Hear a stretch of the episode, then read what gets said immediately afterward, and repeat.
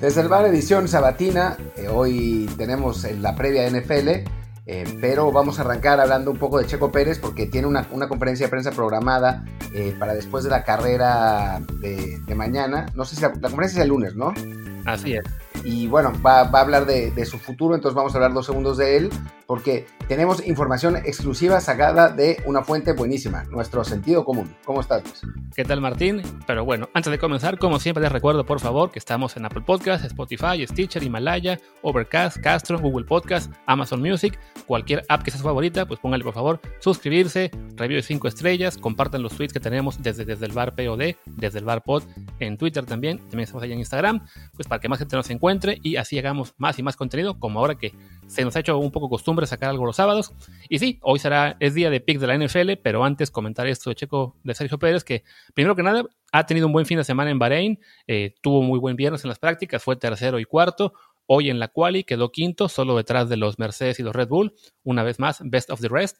También está cuarto en, la, en el Mundial de Pilotos, entonces arranca bien mañana para con la posibilidad de conservar ese puesto en el Mundial y quizá pelear incluso por un podio otra vez si hay alguna si se cae de nuevo Albón, que estalló su carro el viernes y hay por ahí algún abandono. Entonces pinta bien lo que es el fin de semana para Checo y hoy anunció que tendrá una rueda de prensa el lunes a las once y media de la mañana, tiempo de México, desde Bahrein. Entonces sí, se han salido muchas especulaciones de sobre qué puede ser. Eh, hay gente que lo toma como que, ah, serán buenas noticias, va a anunciar que se va a Red Bull.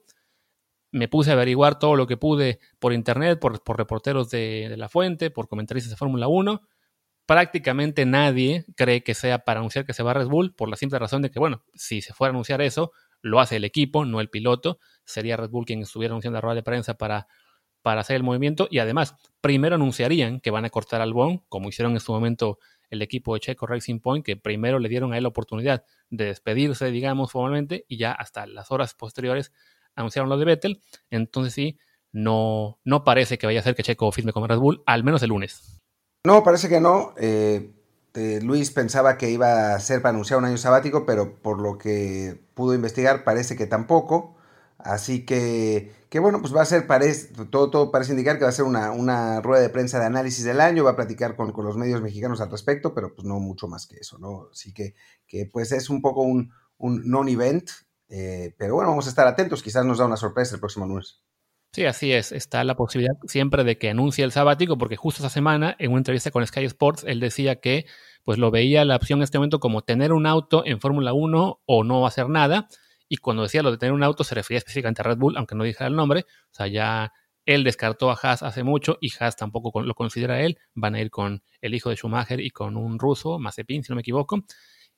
Pero pues está ahí la opción con Red Bull todavía porque sí, es, claro que la presión está llegando de todas partes, no solamente de Checo y sus patrocinadores, sino también del mismo ambiente de la Fórmula 1, de la prensa europea, del portal oficial de la Fórmula 1, para que Checo tenga un auto y en este momento es evidente que la única posibilidad real es con Red Bull, que a su vez tiene un piloto como Alexander Albón que está fallando, la presión le está pegando, como decía yo, les, le chocó el carro de nuevo el viernes, tuvieron que traerle un nuevo chasis para el sábado y en un mundial en el que claramente Red Bull tiene posibilidades de por lo menos pelear el Mundial de Constructores con, Mercedes. Si tiene dos piezas consistentes, pues sí le lastima mucho que Albon no esté rindiendo. Ahora mismo es noveno del campeonato con el segundo mejor carro, mientras Checo es cuarto con el tercer mejor auto. Entonces sí, eh, la, posibilidad parecería estar, digamos, pues muy, muy clara para ambas partes, ¿no? Entonces sí, ojalá que la, la buena noticia llegue, pero por lo pronto no parece que sea lunes, ¿no?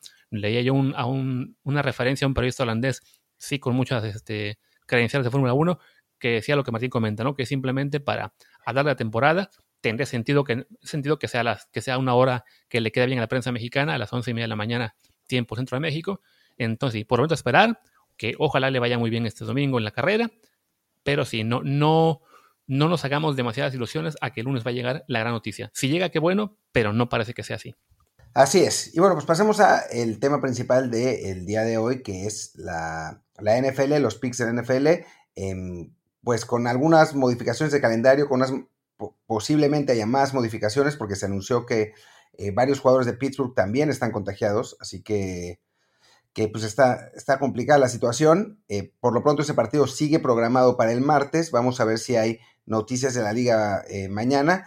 Y eh, por lo demás, los otros partidos están como estaban programados ayer. Es decir, eh, hay un partido más el lunes. No, no es cierto, la siguiente semana es que, que, se modifica. Así que todos los otros partidos están como, como deberían estar por el momento. Vamos a ver si no, si no cambian las cosas. Lo que fue el cambio del juego de Pittsburgh-Baltimore, que iba a ser el jueves, se pasó al, al próximo martes. Esto se hizo incluso sin tener eh, todavía noticia completa del, brote que apareció en Pittsburgh. todo era por el tema de Baltimore, que tuvo muchísimos contagios y no iba a poder presentar un equipo completo. Saquemos con lo básico el jueves, en particular el tema de la línea ofensiva, que había quien preguntaba, bueno, ¿por qué a los Ravens sí les mueven el partido y a los Niners no hace unas semanas? Es básicamente eso, los, los Ravens no tendrían línea ofensiva para jugar ese partido y eso lo haría ya peligroso en sí y se mueve al martes, lo que a su vez mueve el juego del jueves que venía, que era Ravens Cowboys, lo pasan al lunes. Mm, alguna gente me preguntaba, bueno, pero ¿por qué pasan ese juego al lunes y no el de Pittsburgh, que acaba siendo el más perjudicado porque le toca jugar el domingo contra Washington, si no me equivoco, con menos descanso? Me parece que ahí tiene que ver el tema de televisión, de que como el Ravens contra Cowboys iba a ser un juego en nacional el jueves, pues le tienen que dar a la televisora una ventana, digamos, exclusiva, que sería la de lunes. Sí, exactamente. Y, entonces, pues, pues ahí va la modificación. Pero bueno, vamos a ver qué pasa con eh, lo que sucedió con Pittsburgh, porque puede ser que de plano se eh, mueva el partido de, Ravens contra Pittsburgh a otra semana. Ya pasó hace, hace pues, varios días que tuvieron que reprogramar eh, varios, varios encuentros en distintas semanas porque por casos, por partidos aplazados por, por, cuestión de COVID. Y bueno, recordemos que los dueños aprobaron una posible semana 18 en caso de que eh, de nuevo volvieran a, posponerse juegos. Así que vamos a ver, por ahora solo es este, aunque los Broncos también tuvieron que cerrar sus instalaciones por eh, varios contagios y después la liga anunció que eh, todos los equipos tendrían que cerrar sus instalaciones hasta el próximo lunes porque hubo cenas de Thanksgiving donde gente de fuera de la burbuja esta ficticia que están haciendo los jugadores eh, pues participaron en, esas cenas. Entonces cerraron las instalaciones por supuesto eh, excepto en el partido en los partidos del domingo. Es todo un caos la verdad. Eh, vamos a ver qué es qué es lo que sucede pero por lo pronto a, sábado 3 em, de la tarde, 3 y media de la tarde, hora del este de Estados Unidos, los partidos siguen como estaban. Sí, de hecho, el cierre que menciona Martín ya se hizo oficial que es lunes y martes.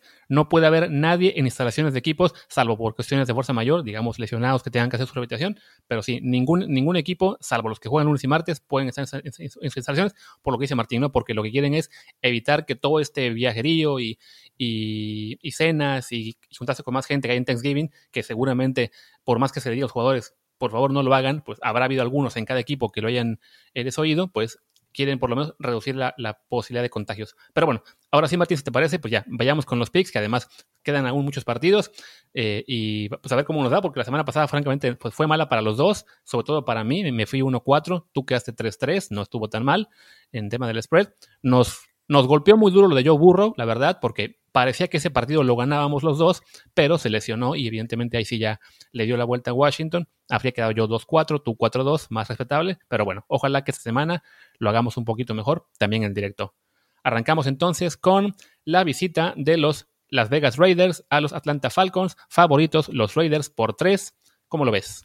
Pues la clave está en si juega Julio Jones o no, que todavía no está, no está claro. Los Falcons son un equipo con Julio Jones y otro equipo sin Julio Jones. Está eh, eso, eso está clarísimo. Si juega el, receptor, entonces me parece que, Falcons puede ser competitivo. No creo que le alcance, de cualquier modo, creo que Raiders es mejor equipo y que tendría que ganar incluso por más de tres, pero sí dependería en si yo hago oficial esa, esa apuesta o no. O sea, creo que Raiders gana, que cubre, pero si juega Jones no me atrevería a ponerle dinero. Si no jugara, entonces quizás sí. Coincido, básicamente es eso, ¿no? ¿Qué, tan cerrado puede hacer Julio Jones el partido? En este momento me parece que, bueno, los, los Falcons habrá quienes los descarten un poco porque la semana pasada perdieron eh, claramente con Nueva Orleans, pero durante buena parte del partido les dieron pelea. Los, los Saints son en este momento unos mejores equipos de la liga, quizá el mejor junto a Pittsburgh y, los Chiefs. Y los Raiders, que perdieron con los Chiefs, a su vez, han también perdieron ellos. Bueno, dejaron una buena imagen, esta vez no lograron eh, con, eh, con, digamos, concretar contra, contra Kansas City. Pero bueno, son dos equipos que son quizá ligeramente mejores de lo que su récord indica, sobre todo el caso de Atlanta, que va 3-7.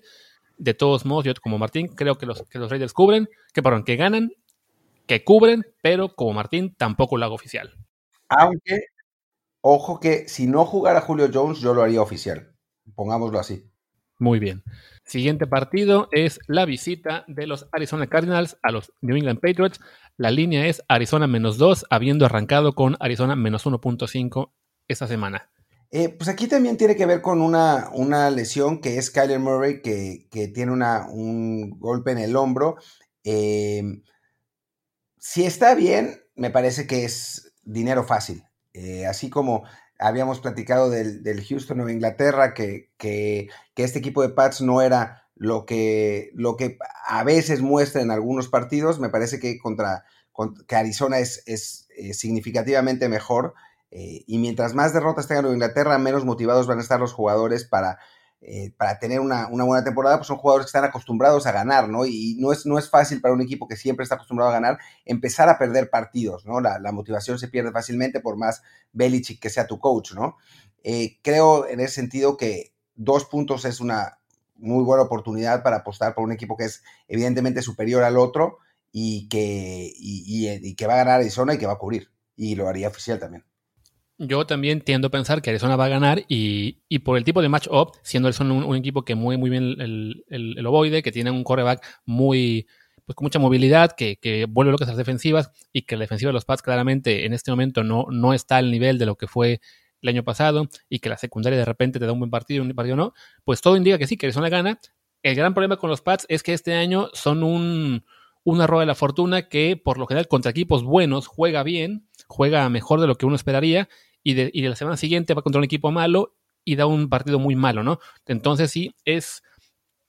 Todo me dice que va a ganar Arizona y por tanto cubriría. No lo hago oficial solamente por eso, ¿no? Porque no sé qué versión de los Pats vamos a ver, con todo y que sí, como dice Martín, la falta de motivación, el hecho de que el equipo tiene claramente muchas, muchos puntos débiles, que, que requiere que todo sea perfecto en un partido para ganar, pues bueno, siendo en casa, siendo un torneo como Arizona, que todavía le cuesta de repente jugar fuera de su división, eh, no me animo a hacerlo oficial para el spread, sí como pick directo, me voy con los Cardinals.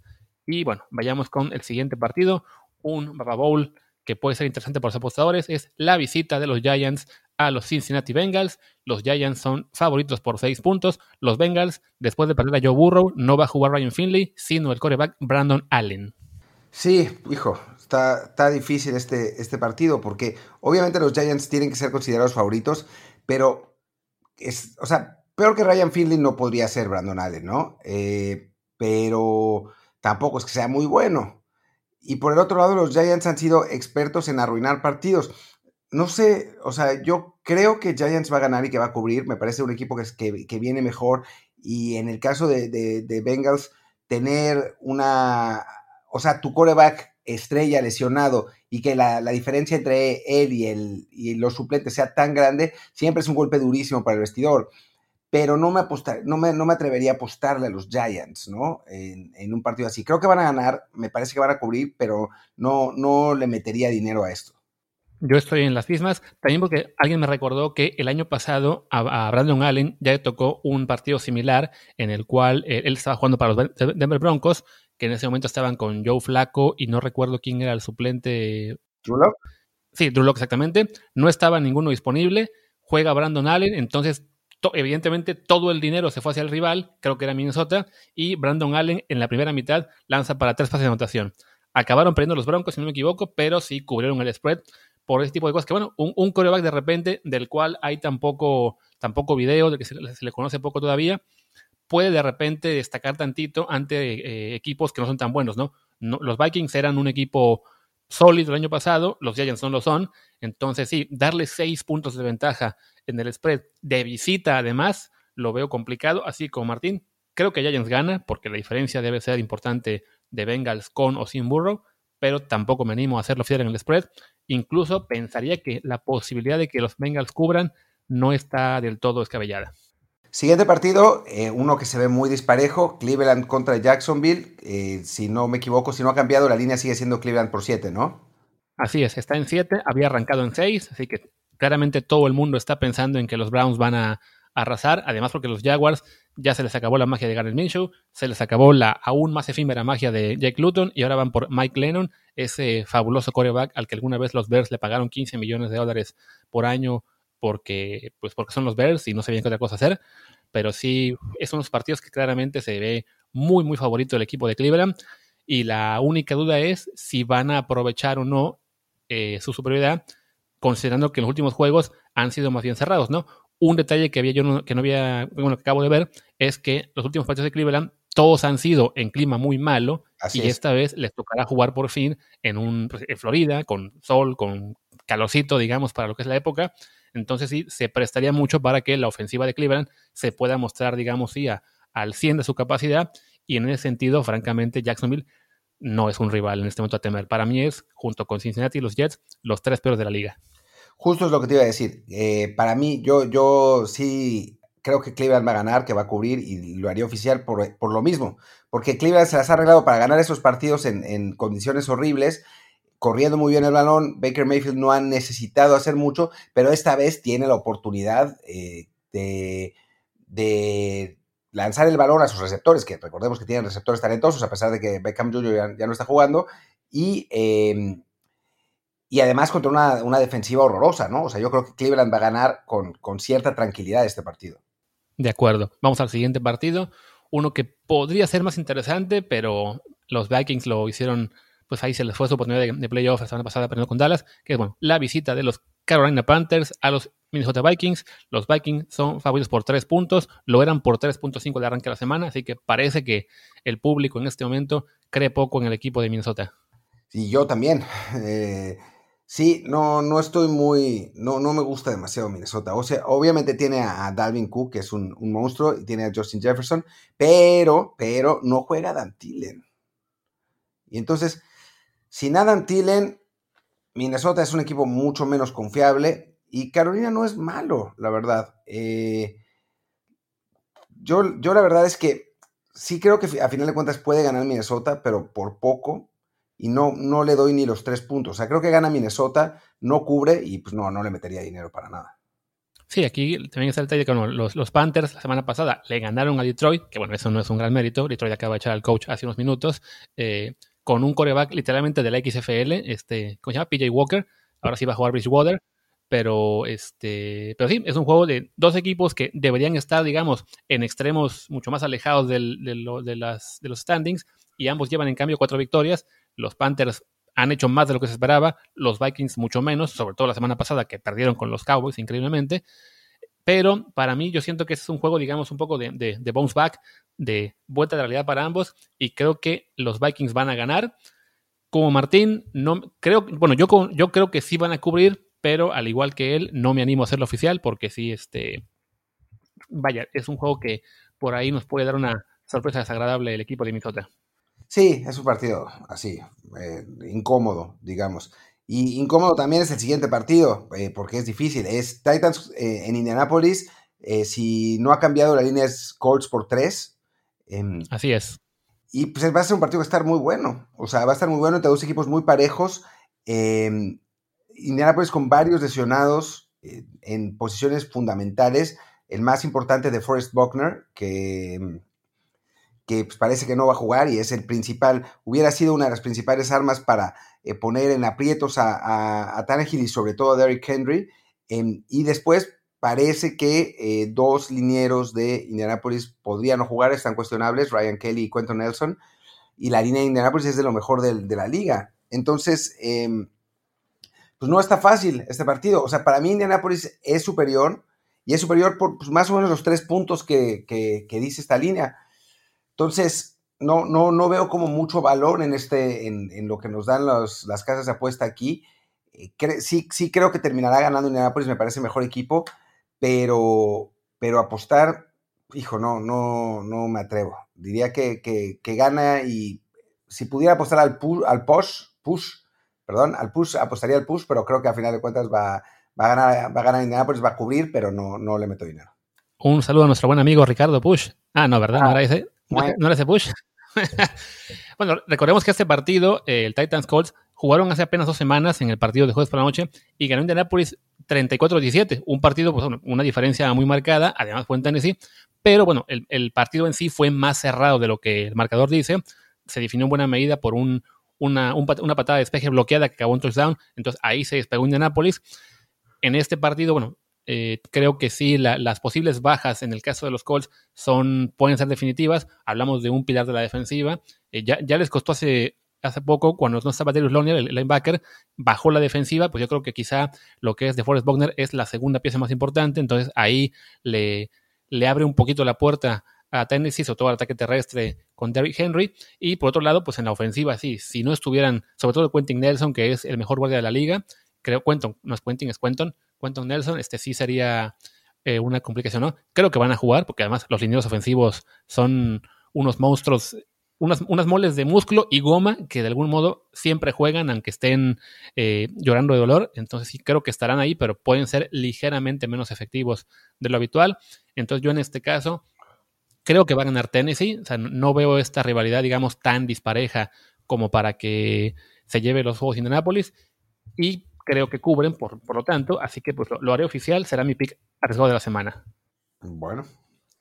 Siguiente partido, el eh, Chargers contra eh, Buffalo, que los Bills son favoritos por 4.5 y, y, bueno, es, esas cosas raras, ¿no? Los, los, Chargers son un equipo que es mejor que lo que sus números indican, pero recordemos que las casas de apuesta normalmente eh, evalúan en tres puntos de localía. Eh, esa es la, ventaja que les da. Decir que, que Bills es 1.5 mejor eh, que Chargers cuando es uno de los mejores equipos de la liga me parece absurdo. O sea, francamente. Y no solo eso, ¿eh? Un detalle, la, línea empezó 5.5, o sea, se ha ido acortando en la semana. Rarísimo, rarísimo, rarísimo. Y además, eh, los Chargers tienen lesionados. yo no entiendo. La verdad no lo entiendo y pues esas son las cosas que hay que aprovechar. Y yo iría claramente con los Bills, con entusiasmo, porque además vi a los Chargers contra los Jets, sí, eh, fue garbage time y lo que quieran cuando los Jets eh, eh, regresaron, pero que te regresen los Jets como le regresaron a los Chargers es síntoma de, problemas ahí, y me parece que, que, por más bien que se haya visto em, Justin Herbert contra la defensiva de Sean McDermott y contra un equipo que está muy bien armado, me parece que es, dinero gratis el, partido, el partido de Buffalo contra, contra Chargers esta vez. Yo no llego al punto de decir que es dinero gratis, pero coincido básicamente en todo lo que dice, así que yo también voy por Búfalo, voy por que sí cubren el spread, sobre todo si sigue bajando, que estén ahí atentos a ver si cae, si cae a 4 y también hago el pick como oficial. Así que vamos, pues ya que hablábamos de los Jets, vamos a ese partido que también parece un regalito, que es la visita de los Dolphins a los Jets en Nueva York. La línea empezó en menos 7 para Miami, ya está en menos 6.5.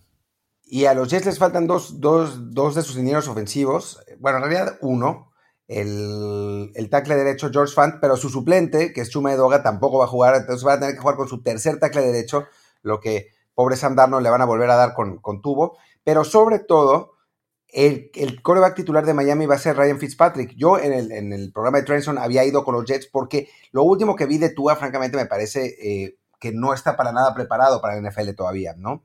Eh, creo que, le, le, está costando muchísimo trabajo eh, leer las defensas, sobre todo leer los, eh, la presión, lo, lo, están capturando con, con mucha facilidad.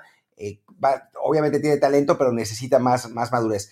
El asunto es que no juega, y juega Ryan, Fitzpatrick, que va a tirar tres intercepciones, pero va a tirar cuatro anotaciones y va a terminar eh, ganando fácil Miami, como lo hizo la, la, primera vez. Creo que a diferencia de aquella vez que Miami ganó por blanqueada, los Jets tienen ahora una mucho mejor ofensiva, porque están todos sus, eh, sus skill players finalmente sanos, eh, y entonces van a poder hacer el partido un poco más cerrado, pero no lo suficiente como para que esa línea de 6.5, que es un número buenísimo, no, no, no sea relevante. Así que creo que, gana Miami, que cubre y lo hago oficial también.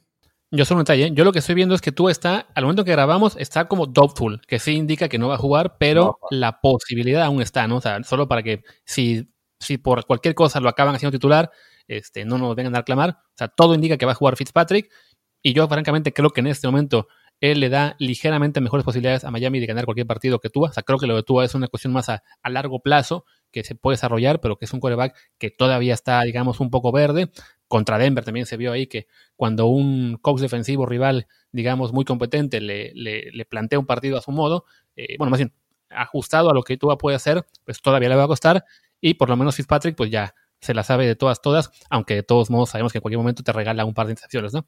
Yo igual como, como Martín, voy con Miami y también lo hago oficial, lo cual a su vez me, suena que mínimo nos equivocamos en uno de los dos de esta división, porque sí, ir por dos por ah, bueno, no, mientras no me hagas caso, porque pensé que los Bills eran, ¿cómo se llama? Que eran, de visita, pero no, ya que Miami es la única visita, cuento con que por ahí pueda salir, pero creo que sí, ahí viene el partido en el que sí, digamos, se va a conjuntar la falla, que es la visita de los Saints a los Denver Broncos. La línea es idéntica a la de Miami, 6.5. En este caso va para arriba, empezó en menos 6. Así que me imagino que ambos diremos que Nueva Orleans y que cubren. Entonces ahí mínimo nos equivocamos en uno de los dos. El problema es saber en cuál. ¿Pero por qué nos tenemos que, equivocar? No, digamos, es, por ley de probabilidades. O sea, cuando son dos visitantes favoritos por tantos puntos, suelen no cubrir al menos uno de los dos. ¿Cuál será? Quién sabe, ¿no? Yo, yo creo en este caso, tanto que Miami como Nueva Orleans deban cubrir. Yo creo que no nos vamos a equivocar en ninguno de los dos, eh, porque, digo, los, Denver es, un equipo que en este momento es horrible. Eh, Drew Locke está jugando muy mal. Y lo que vi de Tyson Hill fue muy impresionante la, semana pasada, ¿no? Obviamente no, hay no había suficiente video y Big Fangio en teoría es un, es un buen coach defensivo, pero yo no veo cómo vayan a, parar a, a, New Orleans, o sea, ni, a Tyson Hill, ni a Michael Thomas, ni a Alvin Kamara, o sea, la verdad es que la, diferencia entre estos dos equipos se ve brutal. Tío, tanto como sea, sí es un equipo, digamos, de la parte baja de Denver, pero recordemos que apenas la semana pasada ellos le dieron a sorpresa a Miami, lo que, lo que les comentaba yo en el, en el podcast del, sábado pasado, de que era como que el partido trampa. Creo que no lo harán dos veces seguidas, sobre todo porque Nueva Orleans es un equipo mucho más sólido, pero sí, digamos, defensiva tienen para por lo menos dar un poco de lata, sobre todo a un coreback como Taysom Hill, que estando, digamos, más avanzado que Tua en su desarrollo, sigue siendo un coreback que en toda su carrera suma un partido como titular, el de la semana pasada. Entonces sí, este, le puedes hacer un plan de juego quizá ante el cual no tenga todas las respuestas de inmediato. Quizá en ese caso, a lo mejor Sean dice, bueno, vamos, vamos con James Winston y listo, pero sí, a medio partido, digamos. Pero bueno, yo también creo que Nuevo Orleans gana y cubre, pero sí, solo por ley de probabilidades y, por, y porque vi a Denver hacer lo que hizo la semana pasada, tengo un poco mis dudas. Igual, si yo me iré con pick oficial para los Saints. Sí, yo también. Vamos ahora a un partido que habría sido muy interesante, de no ser porque por las lesiones de esta semana, de este año, que es la visita de los Niners a los Rams de Los Ángeles. En Los Ángeles, 6.5 puntos de spread a favor de los Rams. Y sí, eh, va a ser, o sea, pobres, pobres Niners. Es que la verdad es que el nivel de lesiones, Trent, Williams parece que no va a jugar. Brandon Ayuk no va a jugar. No, más, las lesiones que, que, ya habían tenido, ¿no? Eh, está pues, muy complicado para Nick Mullens hacerle partido a los Rams que vienen de, de, ganarle a Tampa Bay bien, pues está complicado el asunto y parece apetecible. El asunto es que yo no veo a los Rams ganándole por Madrid a nadie, ¿no? Es un equipo que no está diseñado para ganar eh, los partidos por, por muchos puntos y aún contra los Niners. Entonces creo que, que sí va a ganar, pero me, me, genera resquemor esa, esa línea de 6.5. O sea, digamos que cubre, pero no, no apostaría por eso son equipos que ya se enfrentaron este año y ganaron los Niners. Estoy buscando en qué semana fue. Fue en la semana 6 o 7, por, por ahí más o menos. O sea, ya los, en ese momento los Niners ya tenían lesionado a, Nick Bosa, a Solomon Thomas. Creo que también estaba lesionado en ese momento. No sé si estaba Josh Kittle, tuvo un buen partido. Pero bueno, ya había algunas bajas en el equipo de San Francisco, no tantas como, como, en este punto. Pero bueno, e, es un match-up divisional que suelen ser más cerrados porque ya son equipos que se conocen muy bien, que digamos están armados unos y otros para nulificarse así. Y este, así los Niners tengan demasiadas bajas, pues bueno, es un equipo que conoce muy bien al LeSean McVay y por lo mismo, yo creyendo que los Rams van a ganar, porque además en este momento están jugando a un nivel muy alto, sí no me animo a, dar por seguro el, que cubren, porque sí, los conoce muy bien este, eh, ¿cómo se llama? El coach Kyle Shanahan, así que lo dejo simplemente en favorito los Rams, pero no voy al spread. Y bueno, viene el partido estrella de la, semana que es Chiefs contra Box. En, principio la línea es eh, Kansas City por 3.5. Y ah, no sé, me suena un poco de partido trampa para, para Kansas City, ¿no? Eh, Kansas tiene, o sea, sigue en la, lucha por el, por el bye en la, en la conferencia americana, sobre todo porque Pittsburgh sigue, no, no, no pierde, no sé cómo estén los desempates entre ellos, em, pero el, el, equipo que está más surgido es Tampa Bay, ¿no? Que viene de dos derrotas en los últimos tres partidos, muchas dudas en, el, eh, en cuanto al coreback, la defensiva no se vio bien eh, contra, contra Rams, que no es para nada una ofensiva eh, explosiva, ni mucho menos. hijo, no sé, no, no, hasta creo que podría ganar, que podría ganar Tampa Bay. Digo, no, nunca apostaría por en contra de Mahomes, ¿no? O sea, eso, eso es un, un error garrafal que hice una vez en Trenson y lo, y lo pagué caro. Pero no me atrevo, no, no, no soy tan, tan optimista para, para este resultado. O sea, diré que gana Kansas City. Eh, el 3.5 no estoy seguro que lo cubra. O sea, diría que no y no apostaría. Yo voy más o menos por las mismas. como dice Martín, creo que en este momento no se puede ir contra Mahomes eh, porque él y los Chiefs son en este momento élite de la liga y los Buccaneers, teniendo potencial para hacerlo, no lo son, están sufriendo bastante, sobre todo en las últimas semanas.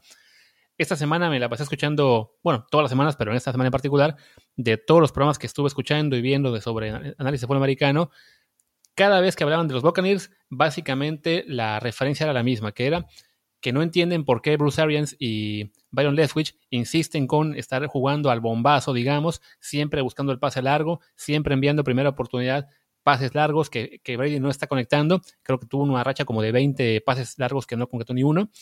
Cuando el juego de Brady es más bien pues el, dink and dunk, el pases cortos, el, el saber, digamos, mentalmente cuál es el mejor matchup para sus receptores antes del snap y decidir de inmediato y lanzar el pase en menos de dos segundos. Entonces, y, eso no lo está haciendo Tampa Bay, ¿no? Entonces, la clave aquí es qué vamos a ver este domingo, ¿no? Si por fin Bruce Arians y Leftwich, el coordinador ofensivo, van a adaptar más la ofensiva de, los Buccaneers a lo que Tom Brady puede hacer, sobre todo en este punto de su carrera, que ya no va a ponerse a, conectar bombazos aquí y allá teniendo 43 años, o si van a insistir con este mismo esquema con la esperanza de que a base de práctica y de repeticiones, lo va a dominar más de aquí a playoffs, ¿no? Porque en este punto, digamos que no está todavía en demasiado riesgo quedar fuera de playoffs, porque la, conferencia nacional no tiene tantos rivales, pero sí ya por lo menos se les está escapando toda posibilidad, tanto de quedar como líderes de la división, que ya se ve muy, muy complicado, pero incluso de caerse hasta el 7 o 6, que los mandaría a jugar de nuevo con Nueva Orleans muy pronto, ¿no? Entonces, si los, si los Buccaneers adaptan su estilo de juego más a Brady, creo que, Tampa, como dice Martín, tiene las armas para por lo menos hacerle partido a los Buccaneers. La duda es, ok, ¿lo van a hacer o no, no? Entonces, ese es el tipo de partidos en que, bueno, para el pick yo voy a poner Tampa Bay, que perdón, eh, los Chiefs, Kansas City. No voy a hacer al spread, creo que para el spread, incluso como Martín, voy un poco leaning hacia Tampa Bay, pero no lo hago oficial. Y quizás si hay alguna gente, digamos, muy loquita que quiera apostar sí o sí en este juego, les diría que se esperen a que arranque y en función de qué vean en el plan ofensivo de, Tampa Bay, ahí decidan si, ok, este juego pinta para hacer más de lo mismo, vámonos con la línea que, que en ese momento para Kansas City, o si ven que hay una, una adaptación más a las habilidades de Brady, entonces sí quizá ir con más confianza a Tampa Bay. Así es, el partido siguiente es Green Bay contra Chicago el partido es en Green Bay y los Packers son favoritos por 9.5, que es una línea altísima. Pero viendo la catástrofe que es Chicago, que tiene a, Nick Foles lesionado, parece que va a jugar Trubisky otra vez, que digo, tampoco es que haya mucha diferencia entre los dos, pero, pero porque los dos son terribles. Eh, y además es un hospital, o sea, los Bears son un hospital contra un equipo que los conoce bien, que eh, ya, eh, ya les ganó, que es este uno de los mejores equipos de la liga a mí me parece que ese, no, ese 9.5 se queda corto y diría que apostaría por, por Green Bay eh, ya. Sí, pues, sobre todo el ya es porque la línea arrancó en 8 y medio. O sea, ha subido, ya era una línea altísima, creo que de lo más alto de la semana, quizá la más alta, y aún así ganó un punto extra en los últimos días al 9.5.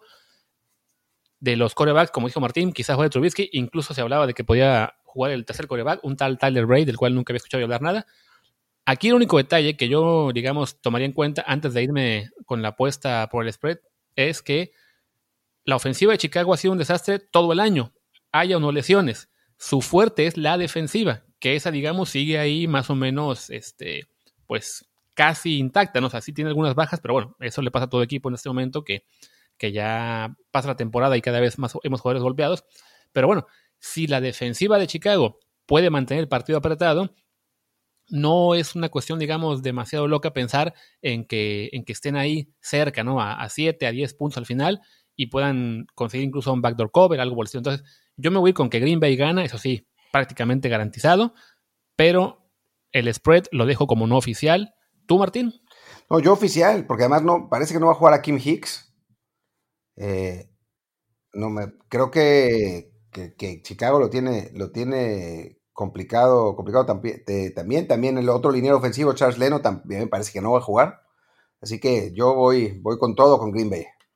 Muy bien. Y cerramos con un partido que pudo haber sido una maravilla, pero se fue todo al carajo este año en Filadelfia. Es la visita de los Seahawks a los Eagles. La línea es 5.5 para Seattle, habiendo arrancado en 5 cerrados.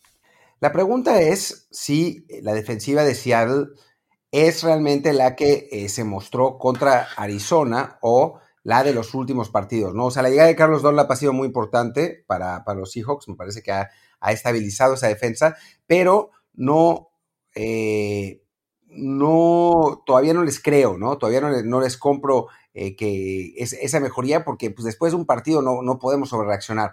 La ventaja que tienen es que pues, van a jugar contra, contra los Eagles, que son una catástrofe, ¿no?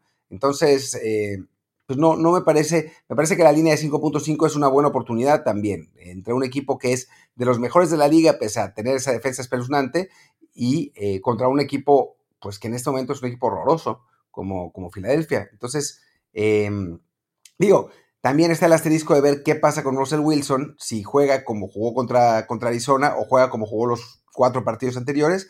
Pero bueno, yo tiendo a pensar que eh, con su enorme calidad, Wilson va a estar eh, de regreso tarde que temprano y contra, contra Filadelfia es una buena oportunidad. Así que voy Seattle, digo que cubre y voy con dinero.